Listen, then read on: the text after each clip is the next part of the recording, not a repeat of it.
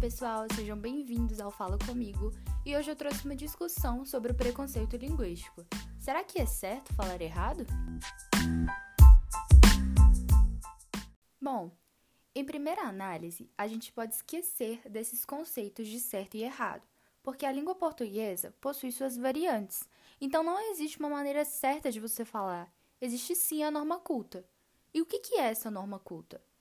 É aquele português que a gente aprende na escola, que segue a gramática normativa da língua portuguesa. E não é porque a gente aprende esse português que nós precisamos falar como tal.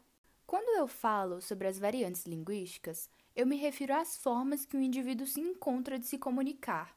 E nesse ponto, se ele consegue passar a mensagem e fazer com que o receptor entenda, ele conclui o processo de comunicação com perfeição. E não dá para falar sobre o preconceito linguístico sem citar o Marcos Bagno, que é o autor do livro Preconceito Linguístico: O que é e como se faz. E nesse livro ele quebra justamente essa ideia de que nós, falantes, precisamos seguir a norma culta, porque não existe uma forma certa e uma errada. Toda forma é válida. Mas o que seria esse português que não é a norma culta?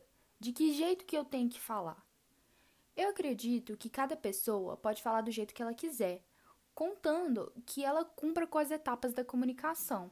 Quando uma pessoa sofre o preconceito linguístico, ocorre uma intolerância e um desrespeito em relação à fala, como se você estivesse tirando o direito de fala do outro. E isso não pode ser aceito. Existem situações que exigem que o indivíduo siga a norma culta, como, por exemplo, em um ambiente laboral.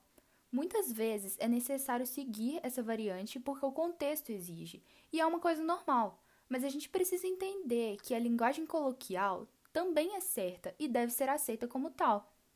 O Brasil é um país muito grande em extensão territorial, e devido ao nosso processo de colonização, a língua portuguesa foi imposta aos nativos, e ainda assim, nesse processo de construção da língua, houve uma assimilação de palavras do exterior que hoje a gente chama de estrangeirismos. E isso é um exemplo claro de que nosso idioma está sempre em constante transformação, e é devido a esse fato que é necessário a gente entender que cada um tem um jeito particular de falar. De norte ao sul do país, cada estado tem sua particularidade de fala.